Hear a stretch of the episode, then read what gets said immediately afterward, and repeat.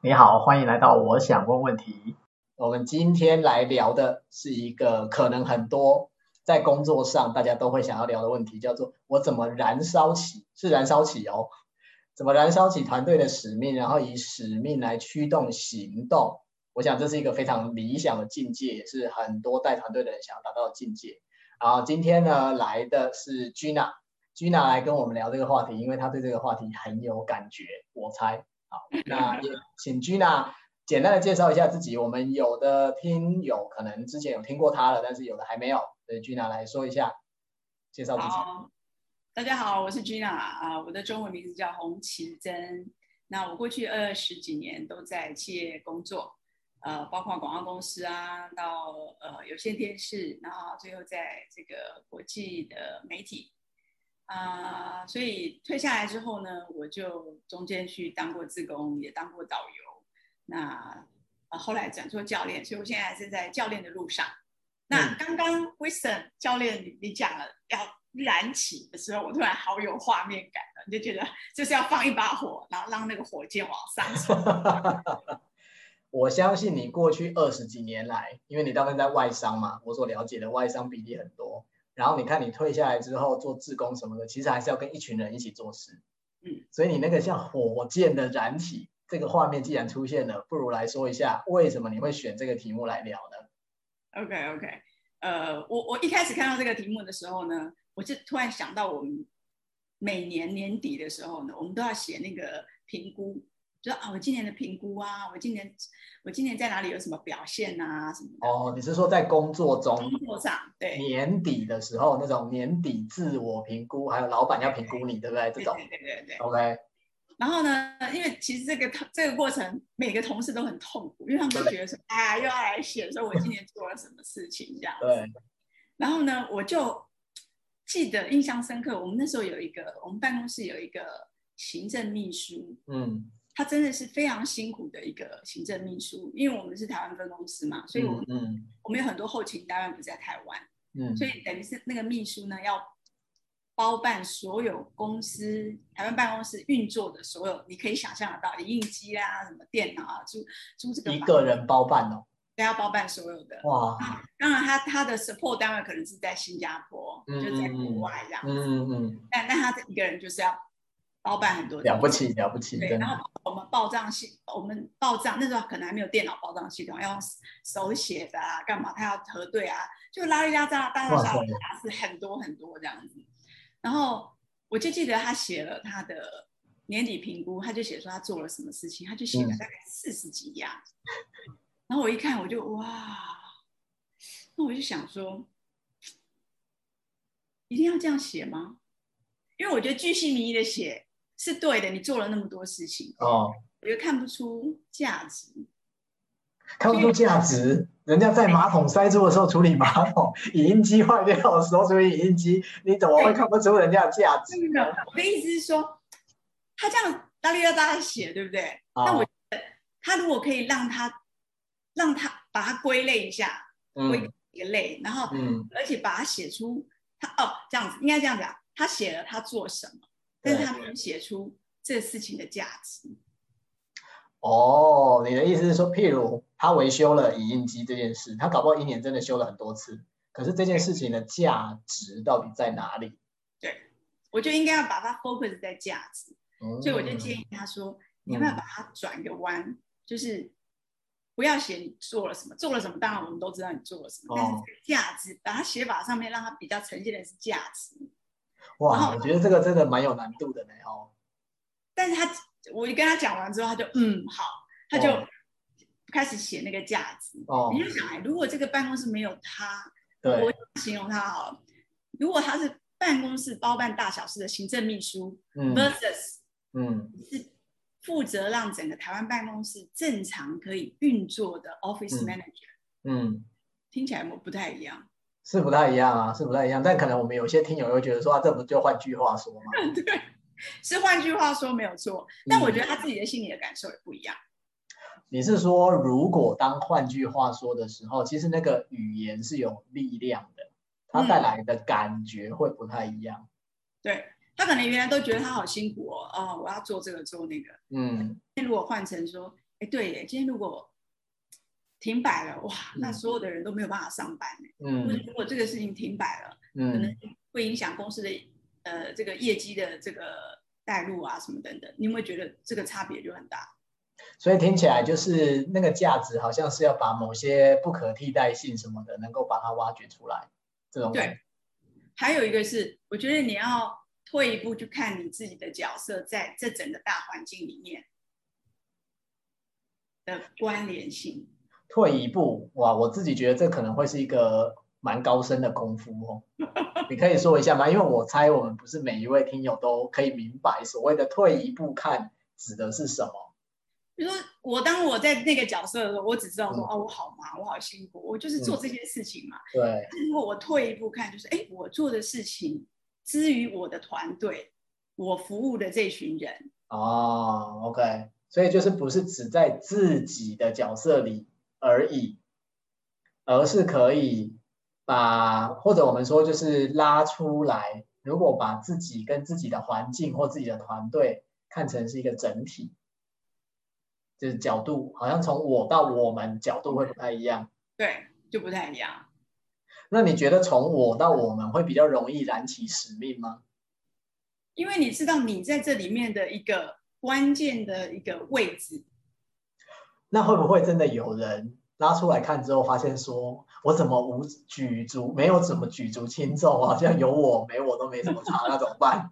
本来我觉得忙的要死，我应该很有贡献，结果拉出来看，发现好像有我没我都没差，怎么办？我我觉得，我觉得拉出来看，一定你一定会看到你的、你的、你的、你的这个你的关键位置的重要性。真的、哦，你这么有信心？对啊。为为何你可以这么有信心呢？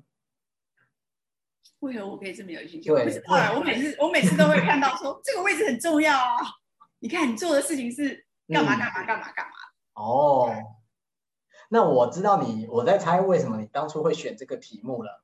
啊，燃起使命，以使命驱动行动，是因为你看得到每个人的可能优势，或者你看得到每个人的价值，而那个当看到的时候，也很有可能它就会变成，你会让你的同事 empower，就是让他有感觉说啊，对，我确实是有价值的。像你刚刚在讲你们办公室的行政秘书。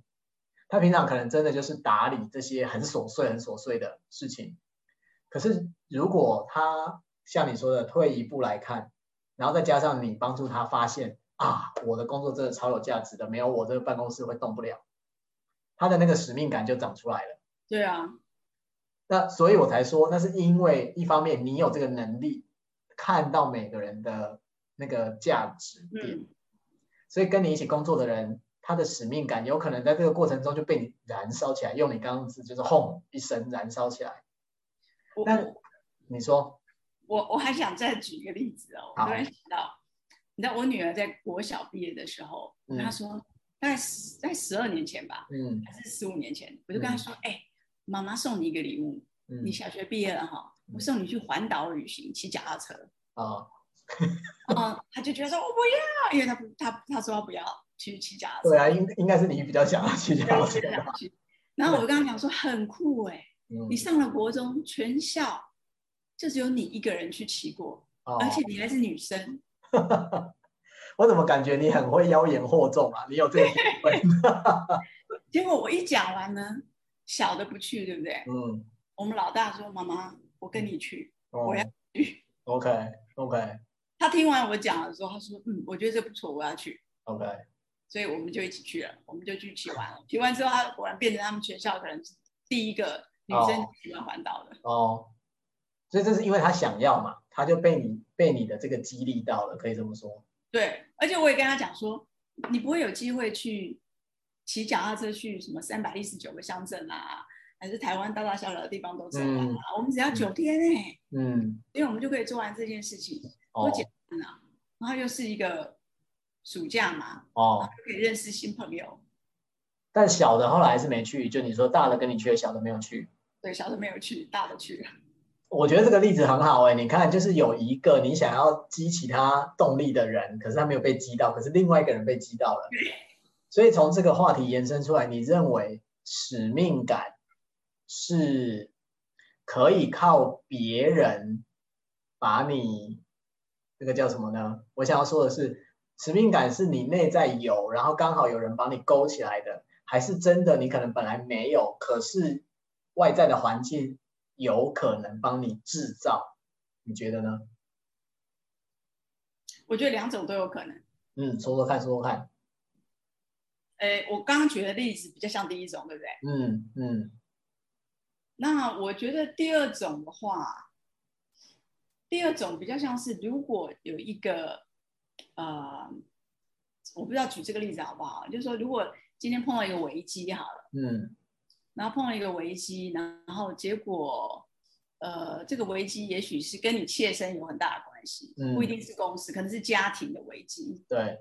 那这个时候，我相信，可能有些小孩子，他你看他虽然是小孩子，嗯，可是。有可能他知道这个爸爸妈妈出现了一个财务的状况，嗯嗯嗯，然后他他就会被激起那个说，哦，那他今天是家里的一份子，哦，所以他也要一起来，嗯，OK，承担一下什么的，对，对对对对，呃，这这可以了解啊，这个危机状态下可能就会激发出来，但问题是我们并不想要发生危机嘛，对不对？我们不想要在危机下才产生使命感。嗯，所以我在想，以你这么多年的工作经验，因为你也看过非常多人，你带过非常多的团队，你觉得那种有使命感的同事跟没有使命感的同事，是不是很容易分辨得出来？当然。那你通常会怎么分辨？来说一下。呃，一种就是你你你大概跟他这个工作分配给他的时候，他嗯，很快就可以，那叫什么投入感，engagement。嗯嗯，那个投入感就很明很明显的，他自己会 generate，、嗯、他自己会产生。嗯、对。那如果比较内在没有办法产生使命感的人，他可能就把它当做工作。嗯。就哦，好啊，他会怎么做？你就推他一下，他才动一下；推他一下，他才动一下。嗯。那这样子的人，呃，我觉得要找到一个方法去驱动他，会比较花力气。但是，对。对但是是可以的吗？我其实刚刚好奇的是，困难其实很困难。对，我常常在想这件事情。我觉得我我们会探讨的这个问题，但因为这个问题，其实我在外面上课或做教练的时候，很常被主管们问到。嗯，就是大家大部分都当然一定是喜欢有使命感，你刚刚讲的很投入工作的伙伴，不管是老板还是同事，可是就是有看起来好像人在魂不在的同事。嗯嗯，那到底怎么样让这些？人在魂不在的同事，他可以激起他的那个使命感。你刚刚讲的很难呐，对啊，我确实也觉得不容易。嗯，所以这时候怎么办呢？我们可以放生他吗？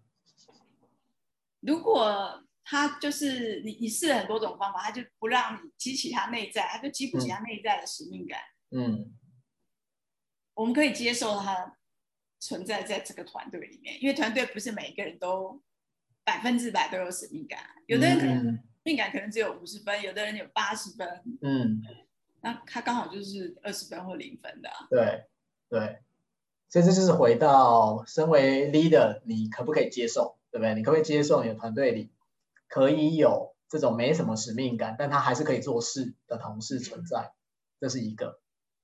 那。另外更深的一层，我其实就是想沿着我们刚刚探讨的，你觉得这种个人的内在使命感是有可能在，因为我们刚刚说外在很难，所以人会在什么状况下去发现自己的内在使命感？我刚刚就讲，我说危机的时候嘛，对不对？对对，但是我们当然不希望危机一天到晚发生嘛，因为老是发生危机才能激发使命感，这也太辛苦了点啊。嗯，对啊，还有什么可能状况下可以激发使命感呢？你觉得？嗯，你先想哈，你一边想我一边讲我自己的一些观察跟体验。我觉得人的使命感要来自于他有机会想一想。他想要活成什么样子？嗯，我觉得这个问题其实我们的教育里面没有鼓励我们去想。嗯，至少我们目前的教育体系当然有越来越开放了，可是我觉得这个想法对，你说小时候想说什么我的志愿，我觉得那个都只是写写作文简单的东西而已。我们很少认真的想说，我到底想要活成什么样子。一旦这个问题没有想清楚，那反正活成什么样子都无所谓，因为你没有一个想要活成什么样子的目标嘛。啊，我们之前有一集在讲目标这件事情，我觉得听起来也有一些关系。因为你没有想过你要活成什么样子，所以你就会觉得那这样也 OK 啊，哦那样也 OK 啊，不这样也 OK 啊，不那样也 OK 啊，你就没有了一个 anchor，你没有一个一个一个位置，对，那就不会有。使命，因为使命就是我要去活出我想要的那个样子。可是当你没有那个样子作为锚定的时候，你就觉得那就无所谓了，活成怎样都可以。老师，我想问你，会不会有人就觉得，哎，我就想活成一个上班族的样子啊，朝九晚五啊？当然哦，如果他想活成一个朝九晚五的上班族，那前提理论上他应该很快乐。嗯，因为他已经活出了他想要的样子啊。嗯对啊，你曾经有看过多少人很开心的做朝九晚五的上班族，活得很快乐的？啊、呃，我我我觉得他应该还是我我不确定他快不快，对，但是我可以一直活成那样，那表示他 feel very comfortable 嘛，他才能够持续那样子嘛。对对对，哎，feel comfortable 这件事情，那就是回到了人在使命。因为你刚刚一开始举的例子是像火箭一样 pure 的那种概念呢，可是我们现在在谈的，你有没有觉得那个感觉有差？对，有差。comfortable 就是 OK 啊，这样也蛮舒服的呀。对啊，其实我觉得本来就没有不可以，对吧？没有不可以，但只是我们在说的是使命这件事。我听到了，我现在想起来，我觉得我们两个谈话里面都有一个假设，比如我的假设是。如果你活在使命里的时候，你会非常开心。我的假设，嗯，所以我刚刚才会讲说，哎，如果有人就是立志要做一个朝九晚五的上班族，如果这是他的使命，那他应该是每天都很开心的，因为他每天都在朝九晚五的上班族，这就是他的使命啊。我的假设是，当人活在使命里的时候，是会很开心的。那你呢？你的假设是什么？当找到使命的时候，或者活在使命里的时候，我觉得他开不开心我不知道，但是他我觉得他会，他会知道他为何而战。哦，oh，yes，这句话很赞哦。对，会知道为何而战。嗯，没错没错，就是我现在为什么要战？要战是要很用力，或者说要很辛苦的去拼搏这样子。嗯，但起码他甘愿。嗯但就是甘愿呐。哦、，OK，OK，哎，接着你刚讲的为何而战跟甘愿，就让我想到，我前一阵子在跟一些创业家啊，创业家有机会互动的时候，其实他们很常问这个问题，这个问题也是他们问我的其中一个，就是创业家都是很有 patience，对不对？就像你说的嘛，他之所以要创业，就是因为他有个目的，他知道他为什么要创业，可是同事们就不一定哦。就他跟他一起的同事，对不对？跟他一起的同事，当然有的也是因为朋友嘛 team 嘛。嗯。可是那不是他的使命啊。对。然后创业创业的老板的使命，不是员工的使命。对对对，所以创业的老板都会说：“我觉得我很有使命感，一直在往前冲。可是我觉得我的同事好像没有那么强的使命。那我要怎么激起他们的使命，让他们可以行动呢？”啊。对。对。所以你刚刚那个为何而战，我觉得非常非常重要。每个人如果可以知道我为何而战的话，嗯。嗯，我回到你刚刚你讲说那个创业的人的那个使命感很强，就他的那个画面，他一定有很强大的驱动力，想要去追求那个东西。对，对，但如果他可以把那个愿景，或是把他心里的那幅画，对，描绘的。给他的追随者、同事们，对，然后也也可以在描绘过程，也可以让他们觉得非常的兴奋，激起他们的这种，嗯，这种使命感。如果可以的话，那当然是最好的。哦、当然，当然，没错，没错。而且顺着你这个，我就想到曾经有一个创业者就告诉我，其实大部分创业者也知道这件事，就是说，如果我可以把我的梦，对不对？像大家都知道那个 钢铁人特斯拉，他就是一个狂热的做梦者，然后他可以激发很多人好像追随他。但毕竟只有一个钢铁人啊！我要说的是这件事情。我曾经其实有创业者在聚会之后，他是非常坦诚，我认为这是一种很大的勇气。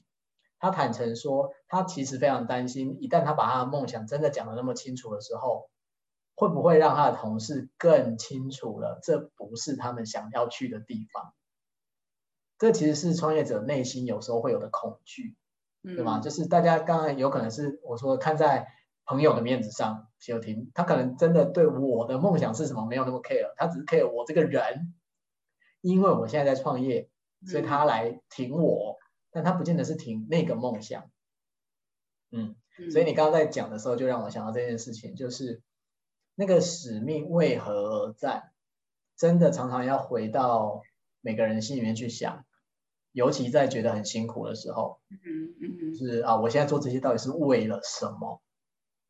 嗯，你的那个朋友就是他，他的员工可能是为了挺他而战，对，对，那他是为了那个梦想而战，而战，对，对，所以为何而战这件事情，好，那我最后在为何而战这边要做一个 ending 哈，是因为刚好 Gina 你分享这个让我想到，我最早在想为什么我要做 podcast 这件事情的时候，我其实是从这个角度想的，啊，因为。刚开始有朋友开始在说，哎，你要不要开一个 podcast？怎么着？我我都是保持着一种模棱两可的状态，就是说也是不错啊，好像现在是很流行的一种管道啊，什么之类的。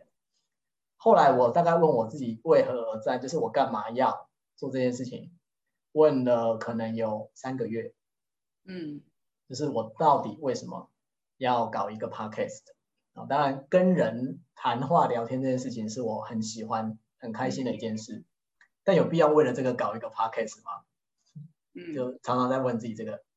后来我决定还是开了，是我已经想好了那个为何到底是为何？为何？为何就是你看我这个频道名字叫做我想问问题。嗯，我很希望借由我们跟各个不同的朋友聊不同问题的过程，去激发更多人问问题。嗯，不管是对自己问问题。或者对别人问问题，嗯，因为我觉得有问问题，我们就会有机会更了解彼此的观点，嗯嗯，像你刚刚就四个字那么好的一个问题，我究竟为何而战？如果我每一个人今天自己常常问自己说，我到底为何而战？我到底为何而战？你常常问自己，在任何决定的时候都问自己，我觉得那个决策的品质会差很多，嗯。嗯，然后如果我们可以多多问问身边的人，我们有些朋友经常陷入苦恼当中啊，或者这个没有欢喜做也没有甘愿受啊，在抱怨的时候，对不对？你就问他说：“那你为何而战？”嗯，这不是一个超棒的问题吗？嗯，所以我后来就想清楚了，我的 podcast 的目的就是希望大家多问问题。哦，太棒了！对，这就是我的为何而战。好，谢谢谢谢老师 Okay. 解答。真没想到我们今天结尾结在这么棒的一个问题哈，叫做为何而战？如果大家想要燃起你身边的朋友或者你的同事的使命呢，不妨可以从这个问题开始哦。你可以去问问看，问自己为何而战，问你的同事他为何而战。好，我们下次再见，谢谢君啊谢谢。